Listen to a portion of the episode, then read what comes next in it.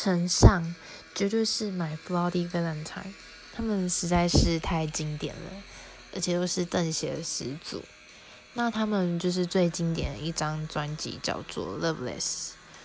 然后里面每一首歌的音墙都叠得厚厚高高的，风格非常的鲜明，很难就是让人记不住。而且就是有很多后世的邓协乐团都有他们的影子在，